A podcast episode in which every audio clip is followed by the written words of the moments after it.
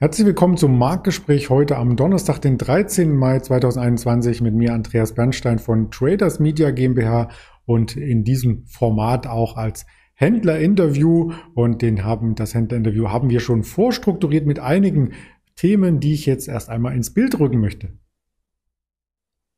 Da sehen wir direkt, äh, schwache Märkte werden das Hauptthema sein. Auch am Ticker unten ist es zu erkennen. Der DAX ist gehörig unter Druck. Wir schauen auf die Quartalszahlen und natürlich findet heute auch Handel statt. Wir blicken auf die Quartalszahlen insbesondere von Telefonica und anstehend von Walt Disney und das Ganze mit dem Ingmar Königshofen, den ich hier begrüßen darf. Hallo Ingmar. Ja, hallo Andreas. Du hast uns ja heute am sogenannten Vatertag, so sagt man es ja umgangssprachlich, ja ganz schön ähm, schockiert mit den aktuellen Börsenkursen. Mit dir hat es ja gar nichts zu tun eigentlich, oder? Ich, ho ich hoffe zumindest nicht. Ansonsten äh, würde ich mich natürlich immer entsprechend short positionieren und wir könnten ein solches Interview führen und versuchen noch ein paar Feiertage anzumelden. Aber äh, da hat natürlich nichts mit zu tun. Ja, der Markt ist sehr volatil wieder. Die Inflationsangst ging in den letzten Tagen jetzt wieder um. Und ja, die Märkte kommen deutlich unter Druck. Gerade der DAX heute die 15.000 Punkte Marke wieder nach unten durchbrochen. Im Endeffekt hatten wir genau das auch so prognostiziert letzte Woche, als wir hier in dem Interview gesprochen hatten. Da hatte ich auch gesagt, dass ich kurzfristig davon ausgehe, dass der Markt noch mal etwas korrigiert Richtung 14.600, 14.700 Punkte, dass das mein kurzfristiges Ziel ist. Mittelfristig sieht meiner Meinung nach alles noch äh, ganz gut aus, zumindest wenn man sich die Zyklik anschaut, die Saisonalitäten und so weiter und so fort, sieht das mittelfristige Bild eigentlich positiv aus, aber kurzfristig, und jetzt sieht man es eben auch, kann immer wieder Druck in den Markt kommen.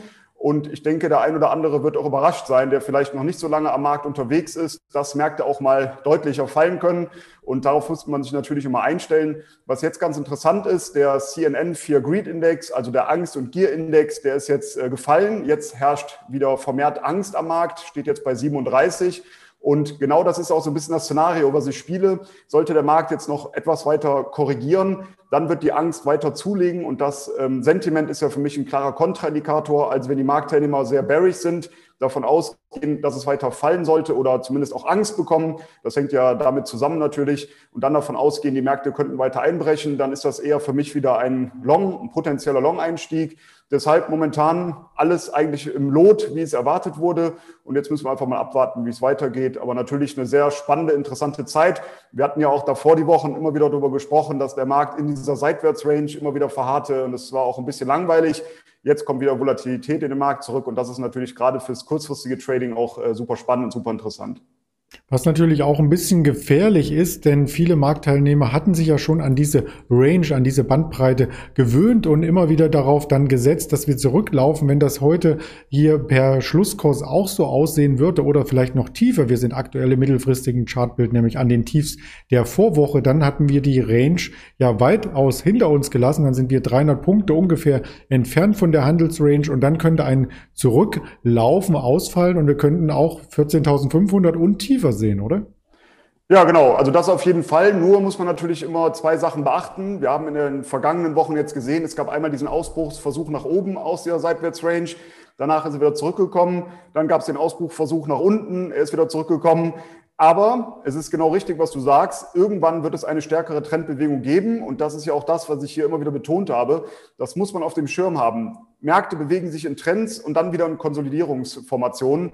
Die Konsolidierungen können teilweise sehr, sehr lange anhalten und dummerweise werden viele erst darauf aufmerksam, wenn wir relativ weit schon in einer solchen Konsolidierung äh, fortgeschritten sind und fangen dann an, eben genau diese Range zu traden. Und dann wird es eben sehr gefährlich, weil die Wahrscheinlichkeit, dass dann irgendwann ein Ausbruch kommt, nach oben oder nach unten und eine Trenddynamik einsetzen kann, die wird von Tag zu Tag höher. Und das ist das, was wir jetzt im Moment äh, sehen dass wir eben nach unten weggebrochen sind. Und wie du schon richtig sagst, kann es natürlich jetzt nochmal ordentlich eins auf die Mütze geben. Ich gehe jetzt erstmal davon aus, 14,6, 14,7, dann werden auch dort einige Kurs, äh, Kurslücken, nicht Kursziele, einige Kurslücken geschlossen. Jetzt haben wir aber allerdings auf der Oberseite einige Kurslücken auch gerissen. Ja, warten wir mal ab, aber ich sehe auch jetzt kurzfristig eher noch weiteres Potenzial gen Süden auf jeden Fall. Hm. Also Kurslücken sind ja dann immer entstanden, wenn über Nacht nicht gehandelt wird und über Nacht ähm, entstehen dann solche Kurslücken wiederum, wenn es Impulse aus anderen Märkten gibt. Und da haben wir einen anderen Markt natürlich immer mit im Fokus und das ist ähm, der Nasdaq und den Nasdaq, äh, den Druck im Nasdaq, den wollen wir hier auch nochmal darstellen. Der hat sich nämlich gestern fortgesetzt und ja, jetzt schauen wir eben, ähm, ob wir unter diese 13.000 rutschen. Auch da wäre noch weiteres Potenzial, dass der Nasdaq hier entsprechend äh, tiefere Kurse sieht. Aber es gab nicht nur bei dieser Asset-Klasse den Druck, sondern auch beim Bitcoin. Und das hatte eine Meldung nämlich als Basis von Elon Musk, der so ein Stück weit jetzt, ähm, ich will nicht sagen Moralapostel einleitet, aber er hat äh, zumindest was gesagt, was den Energiebedarf angeht. Das hast du bestimmt auf der Uhr gehabt. Ja, äh, sehr interessant natürlich, dass es da diesen Tweet gab von Elon Musk, der eben gesagt hat, dass äh, die Zahlungen mit Bitcoin jetzt zunächst einmal äh, gestoppt werden, weil eben der Energiebedarf relativ hoch ist. Ich habe mich da auch gefragt, ob das jetzt eine Neuerung ist, ob das jetzt Neuigkeiten sind, dass der Energiebedarf sehr hoch ist, aber er scheint zumindest in den letzten Wochen und Monaten nochmal rapide angestiegen zu sein.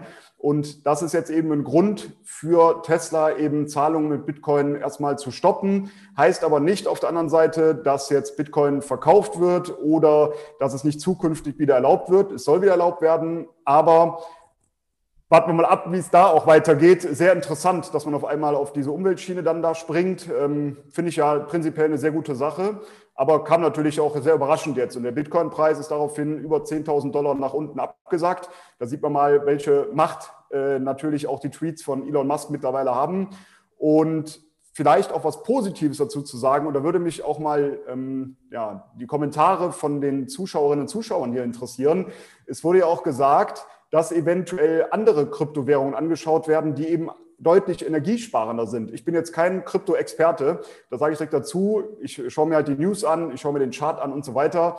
Aber würde mich natürlich interessieren, wenn da Meinungen bestehen hier in dieser Community, dann einfach mal unten in die Kommentare schreiben, was ihr denkt oder Sie denken, was eben hier äh, potenzielle Kryptowährungen sind, die interessant sein könnten. Es bieten sich auf der einen Seite dann halt nach den Risiken auch immer wieder Chancen natürlich, dass man vielleicht den nächsten Run dann mitnehmen kann, sollte irgendeine neue Kryptowährung auf einmal genutzt werden. Also da bleibt es auf jeden Fall spannend, wenn wir uns das Ganze charttechnisch anschauen. Ich habe ja schon gesagt, wir sind durch diese News 10.000 Dollar nach unten abgesagt. Ähm, und wir haben jetzt eine wichtige Unterstützungszone zwischen 44.000 und 46.000 US-Dollar. Da ist jetzt auch der Bitcoin-Preis zunächst einmal wieder nach oben abgeprallt. Sollte es darunter gehen, dann kann ich mir vorstellen, dass wir relativ schnell Richtung 40.700 US-Dollar und anschließend sogar noch deutlich tiefer fallen könnten, Richtung 30.000. Ähm, das wird zumindest, wenn diese Unterstützungszonen jetzt nach unten durchbrochen werden. Und die Wahrscheinlichkeit ist ja gar nicht so gering, sollte jetzt ähm, nicht irgendwelche positiven News kommen, sondern vielleicht eher noch weitere negative News, dann kann es natürlich nochmal deutlich zurücksetzen mit Bitcoin-Preis. Und das ist zum Beispiel auch wieder was, um wieder über das Sentiment zu sprechen. Ich habe ja sehr viel mit Teilnehmern in meinen äh, Trading Services zu tun. Und da war der ein oder andere schon sehr ja, locker unterwegs, was das Investieren in Kryptowährungen angeht, wollen wir es mal so ausdrücken. Da wurden ja die Kursziele wieder unfassbar nach oben geschraubt. Es äh, muss immer weitergehen, 100.000, 200.000 Bitcoin. Und das ist eben genau das, wovor ich immer warne. Wenn diese Euphorie auch ausbricht, da muss man extrem aufpassen. Das ist natürlich dann schwer zu timen, den Ausstieg zu timen. Es kann ja auch sein, man steigt aus und der Bitcoin-Preis steigt wirklich nochmal um 30, 40, 50.000 Dollar. Dann ärgert man sich natürlich extrem. Aber man muss immer auf dem Schirm haben, dass es eben an der Börse zwei Seiten gibt. Ein Markt kann auch relativ schnell mal einbrechen. Gerade wenn jetzt News kommen und man sieht eben, wie anfällig auch der Bitcoin-Preis ist bei einzelnen News, die rauskommen, gerade natürlich von äh, Elon Musk. Und das ist natürlich extrem gefährlich. Kann positiv sein, aber auf der anderen Seite natürlich auch sehr negativ. Und ich finde, das muss man immer im Kopf behalten, dass man vor allem auch den, das Risiko im Kopf hat und nicht immer nur die Kursziele in die Höhe schießen und man denkt, äh, man wird sehr schnell reich damit. Das einfach nur als kleinen Tipp noch nebenbei. Ja, vor allem als Randnotiz, Elon Musk hält ja über Tesla auch eine Menge an Bitcoins. Also er hat sich da so ein bisschen selber ins eigene Fleisch geschnitten, aber bei ihm ist äh, alles mittelfristig wahrscheinlich auch Kalkül. Also man wird gespannt sein dürfen, wie er da die Kuh vom Eis bringt, weil ich kann mir nicht vorstellen, dass er erst bei Bitcoin einsteigt und ähm, einen größeren Anteil in Höhe von 1,5 Milliarden kauft, ähm, um dann zu sagen, das ist ja eigentlich äh, totaler Quatsch umwelttechnisch und dann raucht der eigene ähm, Posten in der Bilanz ab. Also da gibt es noch viele Fragezeichen, die wir hier demnächst wahrscheinlich aufklären müssen, wo wir aber schon Aufklärung getan haben oder was wir ähm, hier quasi ähm, an weiteren Themen mitgebracht haben. Das sind Aktien mit Quartalszahlen und da möchte ich erst einmal, welche Folie haben wir denn hier für den Abend, eine kleine Vorschau leisten zu Walt Disney. Die bringen nämlich nachbörslich in den USA Zahlen. Die Traumfabrik ist unter anderem durch den Streamingdienst, durch den Disney Plus Channel hier wieder ordentlich in den Fokus der Anleger gelangt. Ähm, hast du da Erwartungen oder gibt es schon Erwartungen von Analysten? So rumgefragt.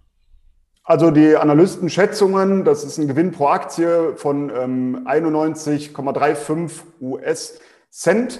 Also da können wir gespannt sein, ob die übertroffen werden. Ich habe eben noch mal geschaut. Also Disney Plus kommt bereits über 100 Millionen aktive Streamer, was natürlich äh, beachtliche Anzahl ist, wenn man sich das einfach mal vorstellt. Und das Management möchte aber Richtung 350 Millionen aktive User gehen oder aktive Streaming-Accounts laufen. Also da haben wir sehr hohe Ambitionen, was das angeht. Ich bin gespannt, wie die Zahlen heute aussehen. Man muss sagen, wenn man den Chart, wenn man sich nur den Chart anschaut, dann bin ich da etwas skeptisch. Ich ähm, glaube jetzt nicht, dass die Walt Disney Aktie unbedingt weiter sehr stark steigen wird, hängt aber wie gesagt sehr stark von den Zahlen auch heute ab. Sollten die jetzt sensationell gut sein und die, der, äh, die Aktie springt auf einmal direkt massiv wieder weiter nach oben, dann würde sich das Chartbild natürlich wieder deutlich auffällen. Aber wenn ich mir das Chartbild momentan anschaue, ohne jetzt auf die Zahlen zu achten, dann muss ich sagen, dass da gerade gestern eine wichtige Unterstützung nach unten durchbrochen wurde. Ich glaube, du hast ja wieder den Euro-Chart angezeigt. Ich bin wieder in US-Dollar unterwegs. Äh, bei 181 US-Dollar war eine wichtige Unterstützung. Diese wurde nach unten durchbrochen. Das ist jetzt eher ein schlechtes Zeichen. Also ein Verkaufssignal wurde da generiert. Deshalb gehe ich davon aus, dass wir weiter fallende Notierungen sehen werden. Und das nächste Ziel für mich wäre bei 168 US-Dollar. Man muss auch sagen, auch wenn die Zahlen gut werden, heißt das nicht unbedingt, dass die Aktie weiter steigen muss. Das haben wir wir gerade in den letzten Wochen sehr häufig gesehen, obwohl teilweise sehr gute Quartalszahlen geliefert wurden, wurden die Aktien danach trotzdem verkauft, da wurden Gewinnmitnahmen getätigt. Also lassen wir uns überraschen, ähm, wie es heute Abend dann eben aussieht bei Walt Disney. Ja, Überraschungen gab es übrigens auch bei Telefonica und das ist etwas, was heute vorbörslich schon gemeldet wurde. Das möchten wir auch noch gerne nachreichen. Telefonica kennt der ein oder andere ja vielleicht von diversen äh, Werbeflächen, unter anderem auch von äh, Fregatten und äh, Bootsrennen und so weiter. Also das ist jetzt nicht äh, noch ein geleaktes Bild von deinem letzten Herrentagsausflug im letzten Jahr, sondern das ist tatsächlich ein Wettbewerb, wo Telefonica einer der Hauptsponsoren ist. Aber im Grunde genommen ist es ein Telefonanbieter aus äh, Wo wir auch in Deutschland Berührungspunkte haben über die O2, richtig? Genau, da gibt es diese Berührungspunkte, aber Telefonica ist auch in Lateinamerika zum Beispiel sehr aktiv. Und äh, da gab es eben Zahlen und äh, Umsatz und operatives Ergebnis sind zum Jahresauftakt äh, kräftig gesunken und jetzt habe ich es mir extra aufgeschrieben, damit ich es nicht falsch sage, das um Sondereffekte bereinigte Betriebsergebnis ist um neun Prozent gefallen auf 3,4 Milliarden Euro. Das lag aber sehr stark auch an den ähm, Wechselschwankungen oder an dem starken Euro, weil eben, wie ich gerade eben schon gesagt habe, Telefonica auch in Lateinamerika unterwegs ist, da sogar eigentlich äh, das Geschäft auch sehr stark war. Aber aufgrund des starken Euros hatte man da eben diese ja, Wechselkurs Einflüsse und der Umsatz ist auch um 9 Prozent gefallen auf 10,3 Milliarden Euro. Aber das war auch genau das, was so erwartet wurde. Insgesamt, wenn man sich mal den Chartverlauf von der Telefonica-Aktie über die letzten Jahre anschaut, dann muss man sagen, das war auf jeden Fall keine Freude, da investiert zu sein. Die Aktie ist gefallen, gefallen, gefallen, gefallen, gefallen. Jetzt aber zuletzt sieht es zumindest danach aus, dass hier mal ein Boden äh, gefunden werden konnte. Die Aktie kann sich in den letzten Wochen etwas nach oben arbeiten. Aber wie gesagt, das langfristige Bild ist eine Katastrophe. Aber jetzt auf niedrigem Niveau scheint man sich da zu stabilisieren, was die Aktie zumindest angeht. Und ich gehe davon aus, wenn wir jetzt einen Widerstand, den wir bei ungefähr 4,15 Euro haben, wenn wir den überschreiten sollten, dann wäre das nächste Kursziel für mich bei 3,60 Euro und eine sehr gute Unterstützung. Nach unten haben wir bei 3,55 Euro. 4,60 Euro meintest du, auf der Oberseite. Hab ich gesagt, ja? Ja, 3,60 Euro hast du gesagt. Aber wir, wir äh, wissen, nee, was unterstützt, du meinst. Äh, ja, unterstützt genau. bei 3,55. Richtig. Wenn ich falsch gesagt habe, nochmal gesagt, also wenn wir über 4,15 Euro ansteigen, dann ist das Ziel 4,60 Euro. Genau. Und, ja. und wir sind gut unterstützt bei 3,55. So ist es jetzt auf jeden Fall korrekt. Genau, so passt das und da haben wir extra auch eine Aktie rausgesucht, die in Euro notiert hier, damit es da keine Währungsschwierigkeiten ähm, gibt. Insofern ganz lieben Dank auch an diesem halben Feiertag für uns äh, Börsianer, äh, lass es mich mal so formulieren, für diese Hintergrundinfos und wir hören und sehen uns dann nächste Woche sehr gerne wieder.